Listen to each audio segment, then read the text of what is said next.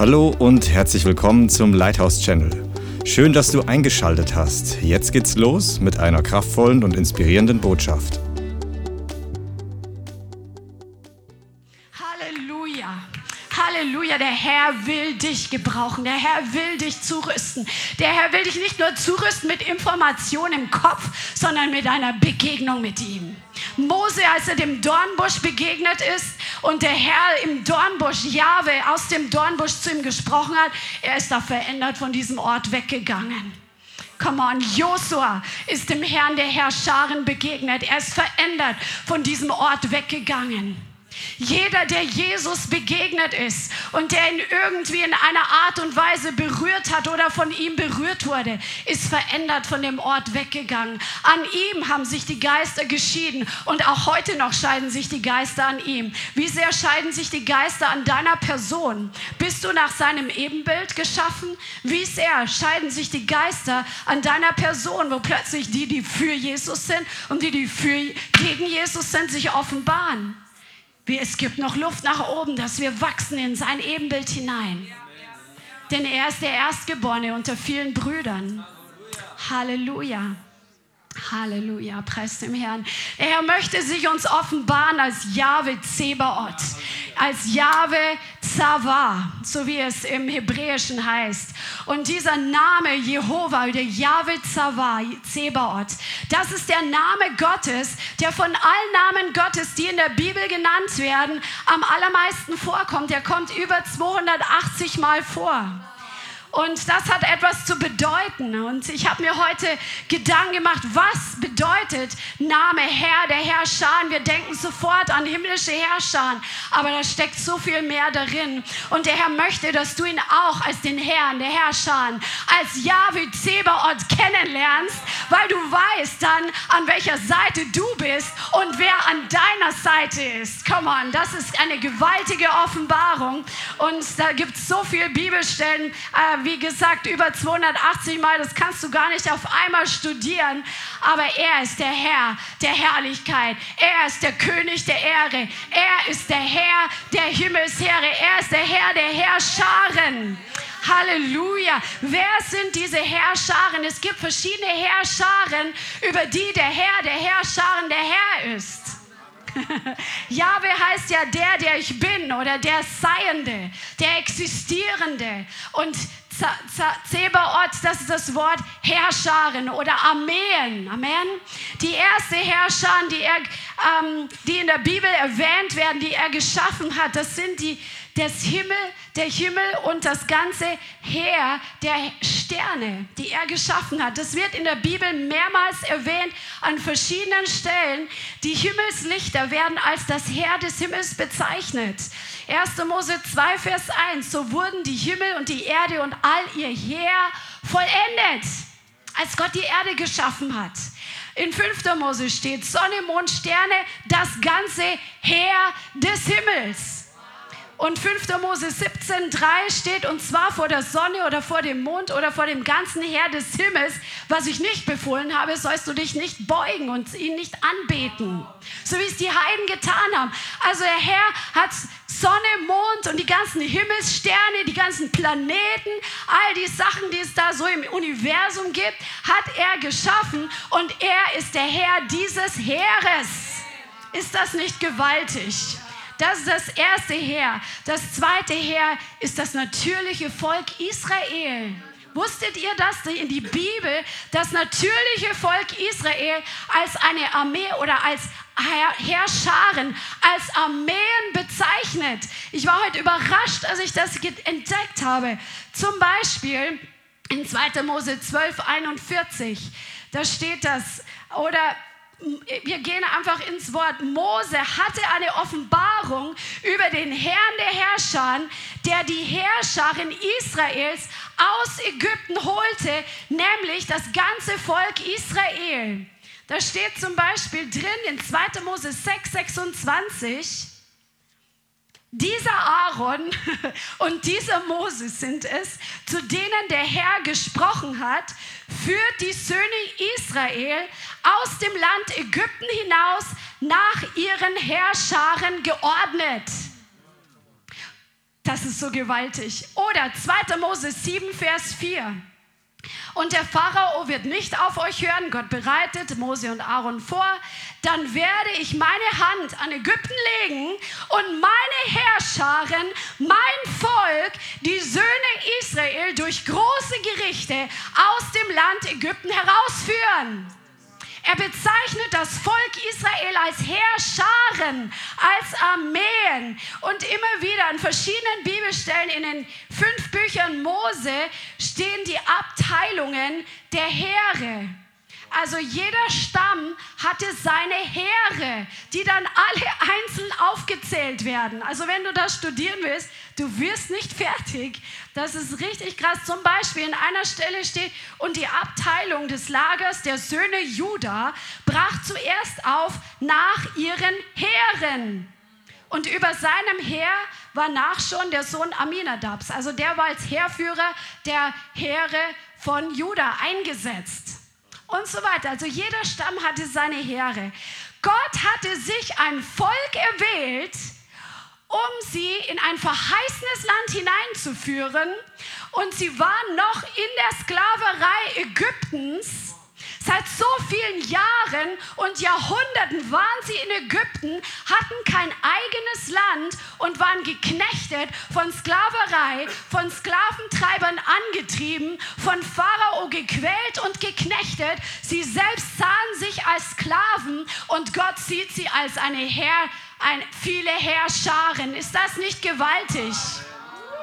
In dem Moment, wo sie sich selber, und wir sehen ja in der Wüste, wie oft sie gejammert und gemurrt haben und wollten zurück in die Sklaverei und in die Knechtschaft und ähm, haben, waren überhaupt nicht dankbar. Warum? Weil sie noch eine Sklavenmentalität hatten. Aber die, Gott hat schon lange gesehen, dass sie keine Sklaven sind, äh, bestimmt sie sind nicht bestimmt, Sklaven zu sein, sondern Heere zu sein. Er hat in ihnen, bevor sie überhaupt gelernt haben zu kämpfen, bevor sie gelernt haben, Land einzunehmen, bevor sie gelernt haben, irgendwie das Schwert zu benutzen im Natürlichen, hat er sie schon gesehen als Heere, als Armeen. Come on, ist das nicht gewaltig? Was haben wir für einen Gott?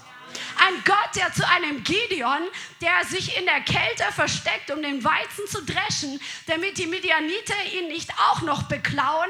Er, er guckt ihn an, er sendet seinen Engel zu ihm und sagt, was bist du für ein streitbarer Held? Und er hat sich so gar nicht gesehen. Ich weiß nicht, wie du dich heute siehst, aber der Herr sieht in dir ganz was anderes, als was du heute siehst, als wie du dich heute fühlst. Der Herr sieht komplett was anderes in dir. Come on. So ist unser Gott. Er hat eine Bestimmung auf dein Leben gelegt. Er hat einen Plan für dein Leben und er sieht dich schon in diesem Plan, denn er steht über der Zeit, unter die du und ich gebunden sind. Er sieht schon, dass du ein Evangelist bist. Er sieht schon, dass du ein Prophet bist. Er sieht schon, dass du einer bist, der absolut krasse Gebetsvollmacht im geistlichen Bereich hat, wo du jetzt gerade mal ein bisschen kämpfst, dass du die ersten Durchbrüche im Gebet hast. Gott sieht so viel mehr. Halleluja. So ist unser Gott. Viele im Leib Christi sehen sich heute als gerade frei gewordene Sklaven aus der Sünde, aus der Knechtschaft, aus der Welt und, und kämpfen so in ihrem Alltag, in ihrem Leben und wollen irgendwie Durchbrüche erreichen. Aber der Herr sieht etwas viel Größeres. Er sieht den Leib Christi. Auch in dieser Nation, das ist meine Armee jetzt in dieser Zeit. Denn so wie das Volk Israel, das natürliche Volk Gottes, die Armeen Gottes damals waren, sind wir das geistliche Volk Gottes geworden, eingepfropft in den Stamm, in den Ölbaum, sind wir heutzutage seine Armeen geworden, die er heute auf dieser Erde gebraucht. Halleluja. Halleluja. Das erste Heer, was an Israel unterging, also wo Israel Sieg darüber hatte, das war das Heer der Ägypter. Wir kennen die Geschichte, Mose führte sie durch die Wüste und plötzlich waren sie eingeschlossen und von hinten kamen die Ägypter, um sie zurückzuholen in die Knechtschaft. Vor ihnen war das Meer. Und Gott gebraucht Mose, seinen Stab auszustrecken. Gott sendet diesen mächtigen Wind, diesen mächtigen Sturm, teilt das Meer, sendet sein Volk durch das Meer durch und hinter ihnen her die Ägypter, die dann von dem Meer ertränkt wurden. Das hat Gott getan. Also Gott hat sogar den ersten Kampf, den ersten Sieg, den er seinem Heer oder seinen Heeren geben wollte, den hat er selbst vollbracht, um ihnen seine mächtige Hand zu zeigen. So ist unser Gott. Wenn Menschen von neuem geboren werden, dann erleben sie oft ganz viel Gnade und erleben, wie der Herr einfach die Feinde besiegt, die so im Alltag kommen oder die durch die Bekehrung einfach auf sie zukommen. Sie erleben mächtige Wunder der Gnade. Aber dabei bleibt es nicht, dass Gott alle unsere Kämpfe alleine kämpft und dass wir nur zugucken. So war es nämlich auch beim Volk Israel. Come on. 2. Mose 17, Vers 8 bis 16. Das können wir mal kurz lesen, weil es ist ziemlich interessant. 2. Mose 17, ab Vers 8.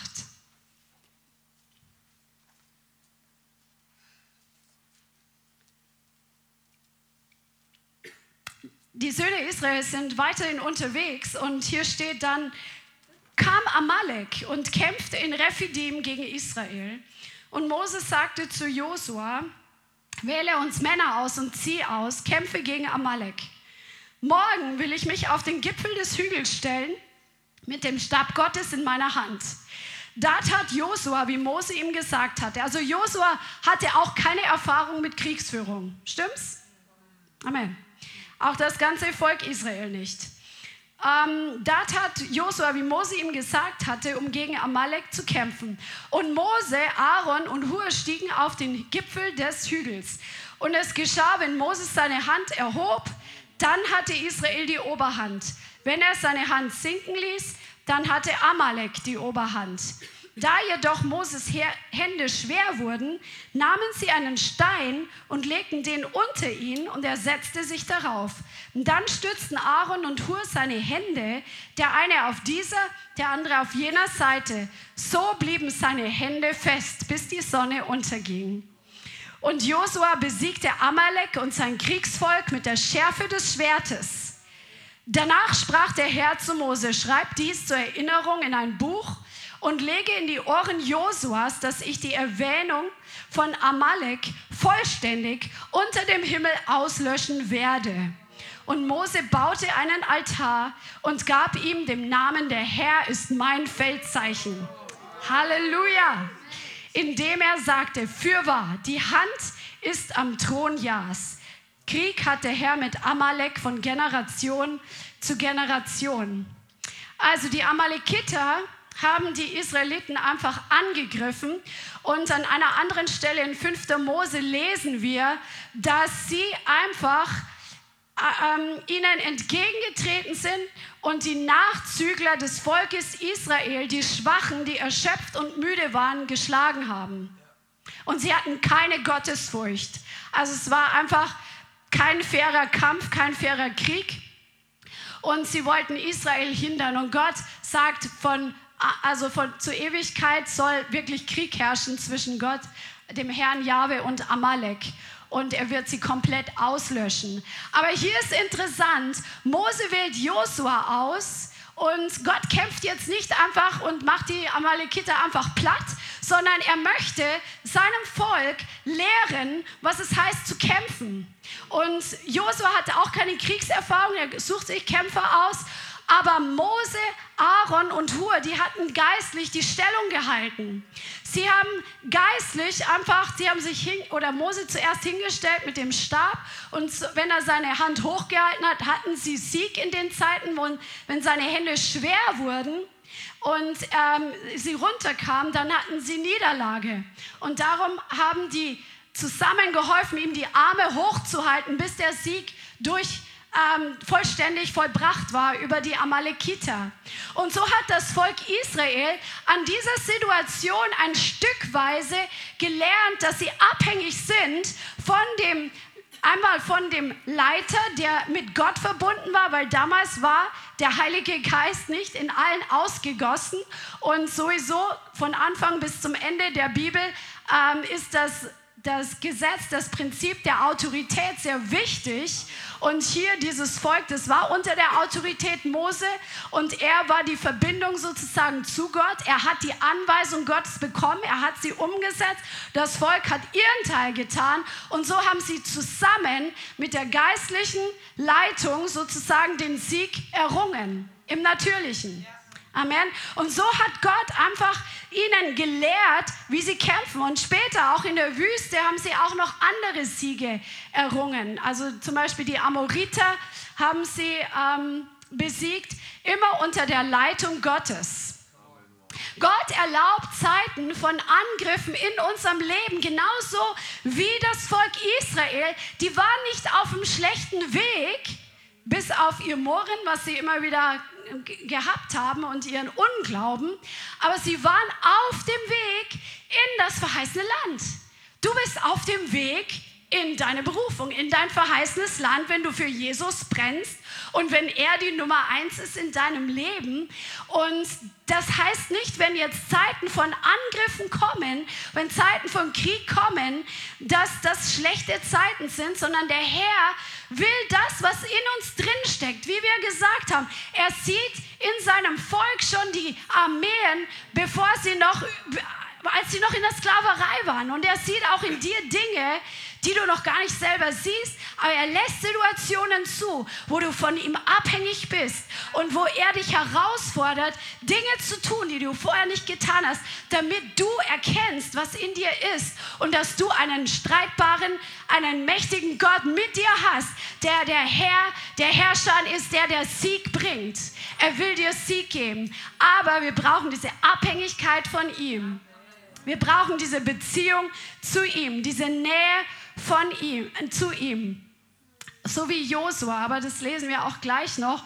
Und Gott möchte, dass wir jeden Tag aufs Neue in dieser Abhängigkeit von ihm leben dass wir einfach in dieser Beziehung mit ihm leben. Nicht nur ein bisschen, ja, unsere stille Zeit am Morgen haben und dann gehe ich in den Tag und lebe meinen Tag, sondern dass wir den ganzen Tag mit dem Herrn verbunden sind, dass wir die ganze Zeit einfach mit ihm im Gespräch sind, dass wir im Gebet einfach leben. Das ist normal für, für einen Christen, der mit Jesus lebt. Amen. Damit wir auch unsere Siege erringen können, damit wir überhaupt schnallen, was in unserem Leben gegen uns ankommen möchte, gegen unseren Glauben ankommen möchte. Amen. Halleluja. Und wir lesen weiter über Josua, der wirklich ein Mann Gottes war. Und ja, lasst uns, der, der einfach dem Herrn der Herrscher begegnet ist, bevor dieser Name überhaupt in der Bibel als solches genannt wird. In Josua Kapitel 5. Ich liebe diese Bibelstelle. Josua 5, Vers 13. Josua bekommt die Leitung über das Volk Israel, als sie ähm, ins verheißene Land gehen. Die erste Generation, die sind gestorben in der Wüste. Josua und Kaleb waren Männer des Glaubens, hatten ein Bekenntnis des Glaubens. Sie waren ganz nah mit dem Herrn verbunden und ähm, ja, die haben sich an seine Verheißungen erinnert, an seine, seine Siege erinnert. Erinner du dich im Tal, wenn du im Tal bist, wenn du angegriffen wirst, erinnere dich an die Siege, die der Herr dir schon gegeben hat, damit du nicht musst, sondern dankbar bist und Glauben hast für die Siege, die noch vor dir stehen. Josua 5, Vers 13. Und es geschah, als Josua bei Jericho war. Also die ersten Schritte ins verheißene Land hinein. Und Jericho, diese mächtig befestigte Stadt, wo Dina schon gepredigt hat letzte Woche drüber, ähm, die einfach uneinnehmbar eigentlich war vom Natürlichen her. Und der erhob seine Augen und sah, und siehe, ein Mann stand Josua gegenüber und sein Schwert war gezückt in seiner Hand. Da ging Josua auf ihn zu und sagte zu ihm, gehörst du zu uns oder gehörst du zu unseren Feinden? Und er sprach, nein. Keine solche Antwort, die er erwartet hat, sondern ich bin der Oberste des Heeres des Herrn. Gerade jetzt bin ich gekommen. Puh. Da fiel Josua auf sein Angesicht zur Erde und huldigte ihm und sagte, was redet mein Herr? zu seinem Knecht. Josua kannte den Herrn, er wusste, mit wem er es zu tun hat, weil wir lesen über ihn, in der Zeit, als Mose das Volk führte, war er, er ist nicht gewichen von der, vom Zelt der Begegnung. Josua war im Zelt der Begegnung, er hat eine Liebe zu Gott gehabt, eine Leidenschaft für ihn gehabt. Er wollte ganz nah in seiner Gegenwart sein. Und das ist das, was uns vorbereitet für den Kampf, weil das bringt Glauben in unserem Herzen hervor, diese intimen Zeiten, wo du einfach in das Zelt der Begegnung kommst, wenn du in die Gegenwart Gottes zu Hause kommst. Das bereitet dich vor und, und macht dein Herz voller Glauben, weil du deinen Herrn von Herz zu Herz kennst und nicht nur vom Hören sagen. Nicht nur von dem, was du in der Gemeinde hörst, was der Pastor sagt oder dein Bruder oder deine Schwester erzählt oder was der YouTube-Prediger XY sagt, sondern weil du den Herrn selbst begegnet bist. Und er hat für dich diese Begegnungen vorbereitet eine ganz, auf eine ganz persönliche Art, wie es nur für dich ist. Amen. Und das war die Vorbereitung, dass Josua erkannte, mit wem er es hier zu tun hat. Was redet mein Herr zu seinem Knecht? Das war kein Engel, sonst hätte er nämlich gesagt, steh auf und bete mich nicht an, wenn es ein Engel gewesen wäre. Da sprach der Oberste des Heeres des Herrn zu Josua, zieh deine Schuhe von deinen Füßen, denn der Ort, auf dem du stehst, ist heilig. Und Josua tat es. Wow. Josua hat sich im Film bewährt. Er war ein treuer Diener Mose gewesen. Er wich nicht aus dem Inneren des Zeltes. Er ging im Glauben, als er herausgefordert wurde, eine Armee in den Kampf zu führen, die vorher nie gekämpft haben und er auch keine Ahnung hatte. Er hielt stand, das sind verschiedene Stufen eigentlich, verschiedene Stationen im Leben Josuas, die ihn vorbereitet haben für die gewaltige Aufgabe, das erwählte Volk Gottes ins verheißene Land hineinzuführen. Er hielt stand zusammen mit Kaleb, als zehn andere Kundschafter gemurrt haben und schlechte Gerüchte über das verheißene Land verbreitet haben, die das ganze Volk aufgewiegelt haben zu einem Mob, der einfach wirklich äh, in Rage war, hat er standgehalten in solchen Zeiten und das hat ihn vorbereitet. Er hat sich auf das Wort Gottes gestellt. Er hat sich auf den Charakter Gottes gestellt. Er hat sich auf die Verheißungen Gottes gestellt. Und das hat ihn vorbereitet, das Volk ins verheißene Land zu führen und einen Krieg nach dem anderen zu gewinnen und Land einzunehmen. Wir, wir, erleben auch diese Stationen.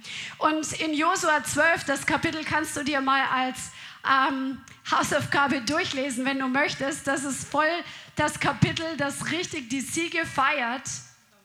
Und wir können das heute für uns übertragen, weil hier werden 31 Könige aufgezählt, die sie alle besiegt haben, um ihr Land einzunehmen. Das ist das also eigentlich müsste man es jetzt lesen, aber die Zeit ist knapp. Der König von Jericho, der König von Ai, der König von Jerusalem, der König von Hebron. Die haben diese ganzen Könige besiegt und dieses Kapitel feiert das. Und ich feiere das auch, weil ich denke, das ist im geistlichen Sinn für uns im Neuen Testament, die wir nicht gegen Fleisch und Blut kämpfen, sondern unser, unser Kampf ist ein geistlicher Kampf. Der Herr will uns Könige besiegen lassen im geistlichen Bereich, um Land einzunehmen. Halleluja, come on. Aber wo bist du in der Schule Gottes? wie er dich erzieht oder dich einfach lehrt, Armee zu sein, ein Teil seiner Armee zu sein. Kennst du den Herr der Herrscher? Halleluja. In welcher Station bist du? David hatte auch eine Offenbarung über den Herrn der Herrscher. Übrigens, der Name Jahwe Zebaoth kommt das erste Mal vor in 1 Samuel Kapitel 1, ich glaube Vers 2 oder 3, als Hannah und ähm, ihre die andere Frau, die auch mit ihrem Mann, also es war ein Mann, der hatte zwei Frauen und die Penina, genauso hieß die andere, die hat Kinder bekommen und hat die Hanna ausgelacht. Und die Familie ist jedes Jahr nach Silo gezogen, um dem Herrn zu opfern, dem Herrn der Herrscharen. Da wird es zum ersten Mal Yahweh Zebaoth aufgeschrieben. Halleluja. So gewaltig, obwohl die Heere Gottes schon in 1. Mose Kapitel 2 erwähnt werden. In der Schöpfung das erste Heer Gottes und dann das Heer, die Heere Gottes, das Volk Israel. Und David hatte eine Offenbarung über den Herrn der Herrscher, der die Heere Israels anführt und sie zum Sieg führt. David hat das genauso kennengelernt. Zuerst im Verborgenen hat er gelehrt, mit dem Herrn Siege zu erringen und später hat Gott ihn als König eingesetzt und er hat in der Zwischenzeit dann auch noch gelernt, sich ähm, zu schützen, dass der Herr der Herrscher ihn auch beschützt vor Saul und seinen Leuten. Und dann hat Gott ihn gebraucht, um die Herrscher Israels anzuführen. Was war der Schlüssel Davids? Er hatte eine intime Beziehung zum Herrn. Come on. Das sind so Kontraste. Weil wenn man sich so vorstellt, Herr, der Herrscher, der, der Anführer der himmlischen Armeen, der Anführer der Armeen insgesamt, so mächtig, das symbolisiert und das drückt einfach seine Kraft aus, seine, seine Macht, seine Größe, seine Stärke. Und trotzdem ist der Schlüssel, um mit ihm in eine Connection zu kommen, die Intimität.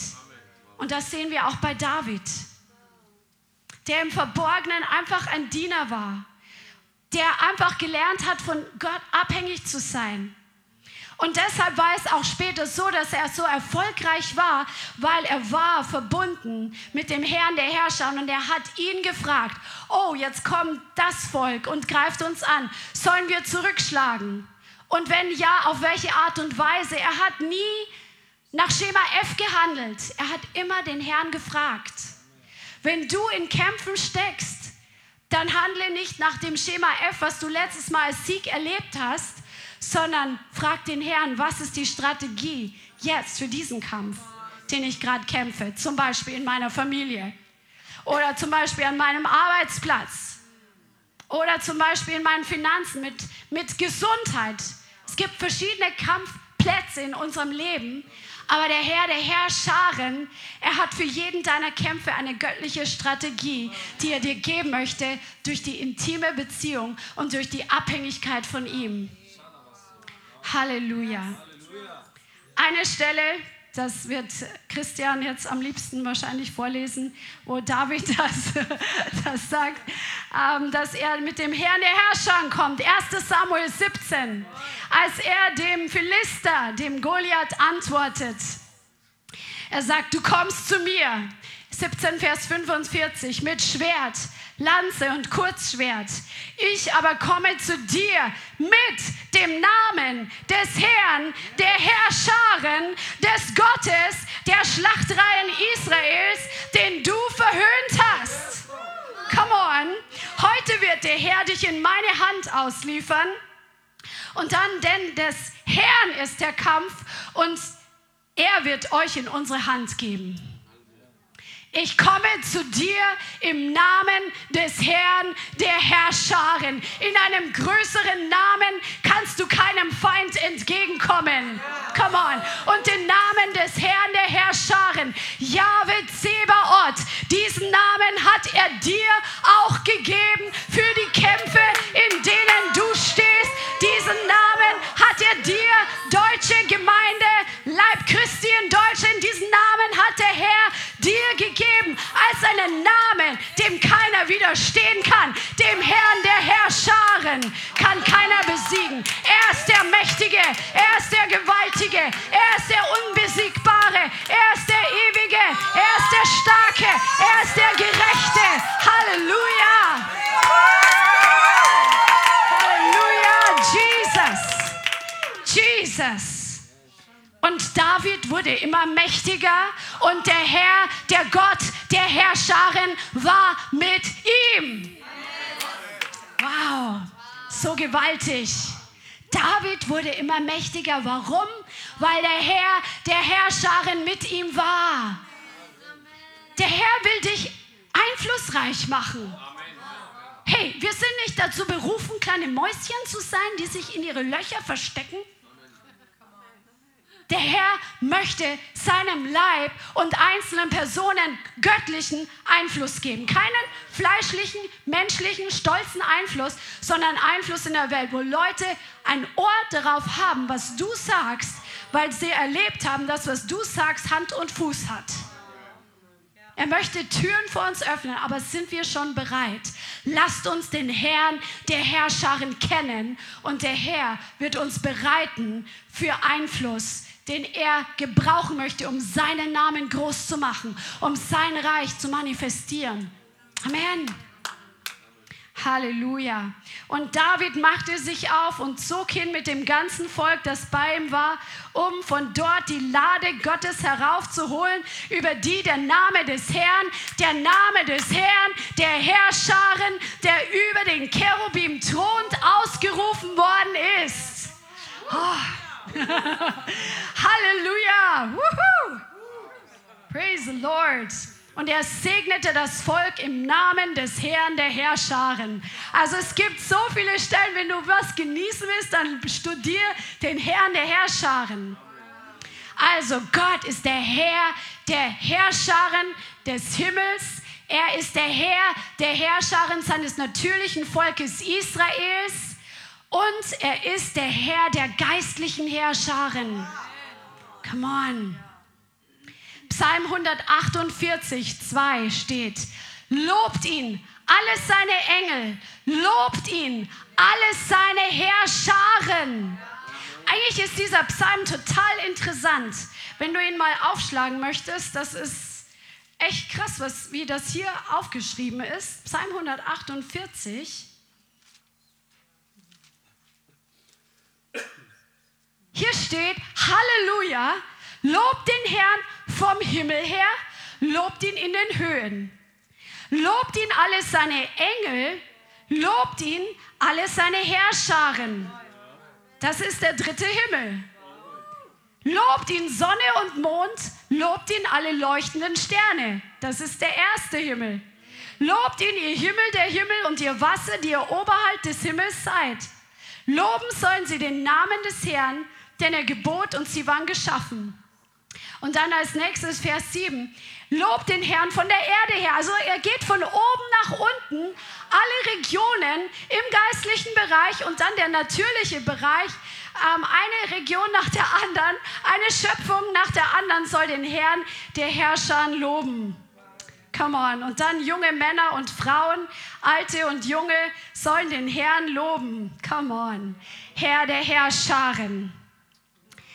So genial. Elia hatte eine Offenbarung über Jahwe Zebaoth, den Herrn der Herrscharen, in einer Zeit, wo es keinen König gab, der in einer göttlichen Weise auf den Herrn der Herrscharen gehört hat, um seine Kriege in einer göttlichen Weise zu führen, so wie David es getan hat. Und darum hat Gott ihm eine Offenbarung über ein mächtigeres Heer gegeben, nämlich über das geistliche Heer. Halleluja. Wir sehen die, den Wandel in seinem, in seinem Werdegang. 1. Könige 17, Vers 1 steht, Elia der Tischbitter aus Tischbe in Gilead sagte zu Ahab, so wahr der Herr, der Gott Israels lebt, vor dem ich stehe, wenn es in diesen Jahren Tau und Regen geben wird, es sei denn auf mein Wort. Also hier sagt er der Herr, der Gott Israels, der, der, der Gott Israels, der lebt, vor dem ich stehe. In diesem Namen kommt er zu Ahab. Und in 1. Könige 18, das ist drei Jahre später, nach der Dürre oder am Ende der Dürre, wo König Ahab ihn nochmal gesucht hat und gesucht hat und Elia zufällig dem Obadja begegnet, der die versteckten Propheten des Herrn gespeist hat, der Verwalter Ahabs. Und Elia sagt zu ihm, er möchte mit dem Ahab sprechen. Und Obadja kriegt Schiss, aber weil er dachte, ja, vielleicht ist er dann irgendwie entrückt und so weiter. Aber hier sagt 1. Könige 18, 15, Elias sagte zu Obadja, so wahr der Herr, der Herrscherin lebt, vor dem ich stehe, heute werde ich mich ihm zeigen. Und dann kommt die große Herausforderung, an den Berg Kamel zu kommen. In der Zwischenzeit, als die Dürre kam, glaube ich, dass durch Gebet und durch diese intime Zeit mit dem Herrn, wo er ganz alleine am Bach war, mit ein paar Raben, die ihn mit Essen versorgt haben und dann bei einer schönen Mitterin, hat er eine Offenbarung darüber, dass auch wenn es keinen König gibt, der nach dem Herzen Gottes ist, dass es einen Herrn der Herrscherin gibt, der mit ihm ist und der mit ihm diesen Sieg erringen wird am Berg Kamel, der nicht durch Heer und nicht durch Kraft errungen werden kann, sondern der nur durch den Herrn der Herrscharen errungen werden kann. Come on. Der Herr wird dich immer gebrauchen nach der Offenbarung über ihn, die er dir gegeben hat. In welchem Bereich kennst du den Herrn? Halleluja. Und das Geniale ist, in 1. Könige 2 sehen wir ein feuriger Wagen und feurige Pferde, also ein kleiner Teil dieser himmlischen Herrscher holen Elia dann ab. Und Elisa, sein Nachfolger, der erlebt auch was Krasses. 2. Könige Kapitel 6. Der sieht, er sieht, wie Elia abgeholt wird mit diesem feurigen Wagen und den feurigen Pferden. Und in 2. Könige 6, als Elia, Elisa der Prophet war, wurde, das, wurde ähm, Israel belagert und ihr kennt die Geschichte. Er hat die Strategien des Feindes dem König offenbart, sodass das Volk Israel beschützt wurde. Amen. Und das hat natürlich den nicht gepasst, dass ihre, die, die Aramäer ihre Kriegsstrategien alle äh, aufgedeckt wurden. Und dann wird klar, dass der Prophet Elisa schuld ist, weil er von Gott die Offenbarung hat, wo die angreifen wollen. Und dann steht drin im Vers 14, 2. Könige 6, Vers 14, dass die Aramäer Pferde und Kriegswagen gesandt haben, um Elisa festzunehmen, ein starkes Heer. Sie kommen in der Nacht und umringen die ganze Stadt. Und am Morgen steht der Diener des Propheten Elisa auf und er sieht ein Heer, die Stadt und die Pferde und die Kriegswagen. Und er kriegt richtig Panik und er sagt, ach mein Herr, was sollen wir tun? Elisa sagte, fürchte dich nicht, denn zahlreicher sind die, die bei uns sind, als die, die bei ihnen sind. Und er betete und sagte, Herr, öffne doch seine Augen, dass er sieht.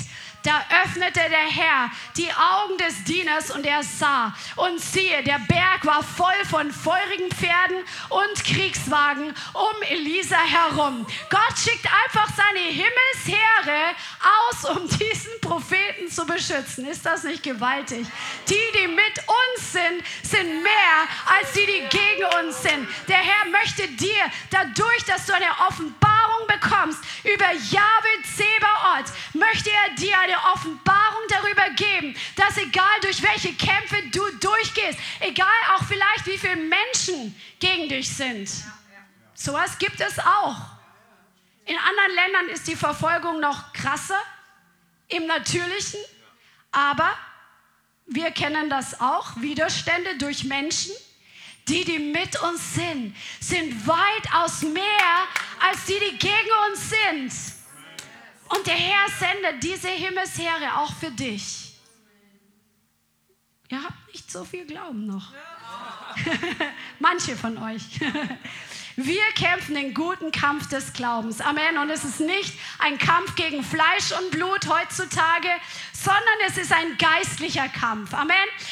In Epheser 6 lesen wir, dass wir es zu tun haben mit Mächten, Gewalten, mit ähm, den Fürsten der Bosheit und so weiter. Und das ist unser Kampf, in dem wir stehen. Aber der Herr ist mit uns und der Herr lehrt dich und mich, mit ihm zusammenzuarbeiten, um diesen geistlichen Kampf zu gewinnen. Amen. Dass wir nicht auf die Strategien des Teufels reinfallen, sondern dass wir wachsam sind, dass wir wach sind, dass wir wissen, was geistlich los ist, dass wir wissen, welche Waffen der Herr uns gegeben hat. Geistliche Waffen, nicht von dieser Welt, aber dass du auch weißt, welchen Backup du hast nämlich den Herrn, der Anführer der Armeen. Halleluja. Halleluja. Und das Gewaltige ist, im Buch Jesaja und Jeremia kommt der Name Herr der Herrscharen am häufigsten vor. Auch Zacharia und und Zephania, glaube nee, Zachari und Maleachi benutzen den Namen Herr der Herrscher sehr häufig. Und sie drücken aus, dass der Herr der Herrscher, wenn du diese Bücher liest, dass er kommen wird und dass er seine Feinde besiegen wird, dass er kommen wird, dass er Gericht üben wird über den Werken der Finsternis und dass er Gerechtigkeit schaffen wird, dass er sein Volk zum Sieg und zum Heil führen wird, in die Verheißung hineinzukommen, die er von Anfang an gegeben hat. Und all diese Weissagungen sprechen sehr häufig von dem Herrn der Herrscherin, der dies tut. Er ist der, der ein Königreich hat, das niemals erschüttert werden kann. Sein Königreich wird für immer und ewig bestehen bleiben. Seine Gerechtigkeit hat am Ende den Sieg. Seine Wahrheit wird den Sieg haben in alle Ewigkeit. Unreinheit, Ungerechtigkeit wird hinfortgeschafft werden. Und seine Heiligkeit und seine Herrlichkeit und ein heiliges Volk wird bestehen bleiben. Das ist der Herr, der Herrscher. Das, was er sich vornimmt, das tut er. Und keiner kann ihn dabei stoppen. Keiner kann ihn dabei begrenzen oder hindern. Ist das nicht gewaltig? Halleluja! Halleluja! Zum Beispiel Jeremia 50, 33. So spricht der Herr der Herrscharen. Jeremia 50, Vers 33. Die Söhne Israel und die Söhne Juda sind alle zusammen Unterdrückte. Und alle, die sie gefangen weggeführt, haben sie festgehalten, haben sich geweigert, sie loszulassen. Ihr Erlöser, auch in unseren Tagen heute, ihr Erlöser ist stark. Herr der Herrscharen ist sein Name. Er wird ihre Rechtssache bestimmt führen, um dem Land Ruhe zu verschaffen, aber den Bewohnern von Babel Unruhe. Come on, der Herr wird seinem natürlichen Volk Israel auch in unseren Tagen Recht verschaffen. Er ist der Herr der Herrscharen. Halleluja. Halleluja. Halleluja. Der Name des Herrn, der Herrscher, drückt seine Kraft aus. Er ist der Herr der Kraft. Es gibt keinen kräftigeren, es gibt keinen stärkeren, es gibt keine Worte, es gibt keinen mächtigeren als ihn. Sein Name ist voller Kraft. Du kannst diesen Namen Yahweh Zebaoth in deinem Gebet gebrauchen, wenn du in Widerständen bist, wenn du in Kämpfen stehst. Denn der Herr der Herrscher ist derselbe auch für dich, wie er für Elia war, wie er für Elisa war, wie er für Mose war, wie er für Josua war, wie er für David war. Der Herr der Herrscher ist heute für dich und er ist mit dir. Halleluja. Halleluja. Sein Name deklariert und steht dafür, dass er aufräumen wird. Halleluja. Halleluja. Er wird seine Ordnungen für alle Ewigkeit etablieren, sodass sie umgesetzt und eingehalten werden. In alle Ewigkeit. Wow. Wow. Halleluja. Halleluja. Jesaja 42, Vers 10. Singt dem Herrn ein neues Lied seinen Ruhm vom Ende der Erde. Es brause das Meer und seine Fülle, die Inseln und ihre Bewohner. Die Stimme soll erheben, die Steppe. Come on, die Steppe soll den Herrn mal mit seiner Stimme erheben. Und ihre Städte, die Dörfer von Kedar bewohnt. Jubeln sollen die Bewohner von Sela, jauchzen vom Gipfel der Berge her. Dem Herrn sollen Ehre geben und seinen Ruhm auf den Inseln verkünden. Der Herr sieht aus wie ein Held, wie ein Kriegsmann. Weckt er den Eifer, er erhebt einen Schlachtruf, ja ein gellendes Feldgeschrei. Er beweist sich als Held gegen seine Feinde. Halleluja. Auch in diesem Monat Oktober, wo vielleicht der Feind denkt, dass er seine Flüche freisetzen kann. Der Herr beweist sich als Herr, als größerer, als stärkerer über seine Feinde. Halleluja. Praise the Lord, praise the Lord. Fünf Minuten noch. Fazit. Wir kämpfen einen geistlichen Kampf, keinen natürlichen Kampf.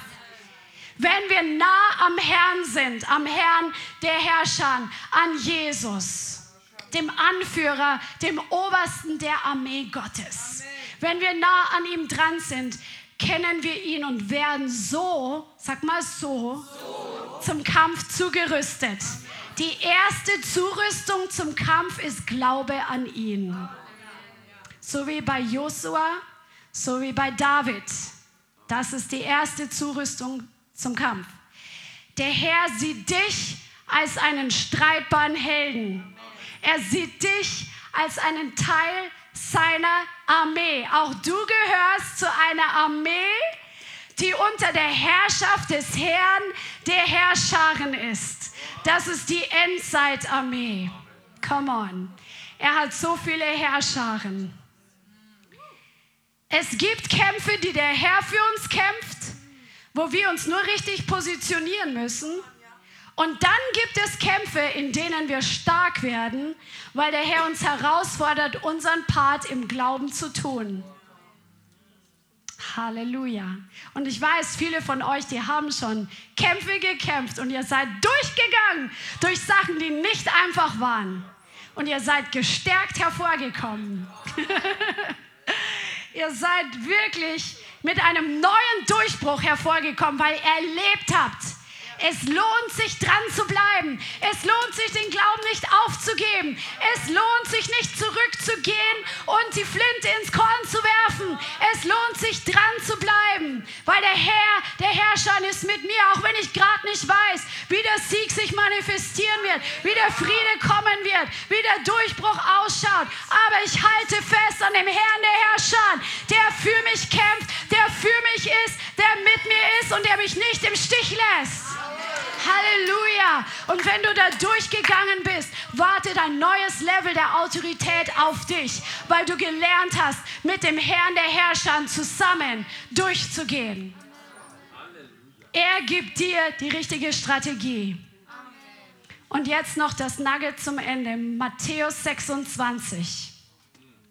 Matthäus 26. Jesus wird gerade festgenommen und Petrus will mit natürlichen Waffen kämpfen und schlägt dem Diener das Ohr ab. Und Jesus sagt, hier, stopp. Vers 52, Matthäus 26, 52. Da spricht Jesus zu ihm, zu Petrus, steck dein Schwert wieder an seinen Ort, denn alle, die das Schwert nehmen, werden durch Schwert umkommen. Oder meinst du, dass ich nicht meinen Vater bitten könnte, und er mir jetzt mehr als zwölf Legionen Engeln stellen werde. Jesus hat gesagt, ich könnte das jetzt tun. Er ist jetzt nicht dran. Er könnte um zwölf Legionen Engel bitten. Eine Legion sind ungefähr 5500 Mann. Zwölf Legionen sind 66.000 Engel. Das ist krass wenn Jesus den Vater bitten kann, um zwölf Legionen Engel, wenn, wenn das dann gerade braucht und Gott es tun würde, dann können wir den Vater bitten, dass er uns seine Himmelsherrscher sendet, um uns in diesen Zeiten zu helfen, sein Königreich auf dieser Erde zu manifestieren, zu seiner Ehre und zu seiner Herrlichkeit. Ist das nicht gewaltig? Halleluja. Vielen Dank fürs Zuhören. Wir hoffen, die Botschaft hat dich inspiriert und weitergebracht. Diese und noch mehr Botschaften findest du auch als Livestream auf unserem YouTube-Channel, zusammen mit Live-Worship und vielen bewegenden Zeugnissen. Wir würden uns freuen, wenn du auch mal in unserem Gottesdienst vorbeischaust. Alle Infos dazu findest du auf unserer Webseite, auf Facebook oder Instagram. Links dazu findest du in der Beschreibung. Schreib uns gerne dein Zeugnis oder dein Gebetsanliegen unter info at lighthouse.center. Tschüss und bis zum nächsten Mal.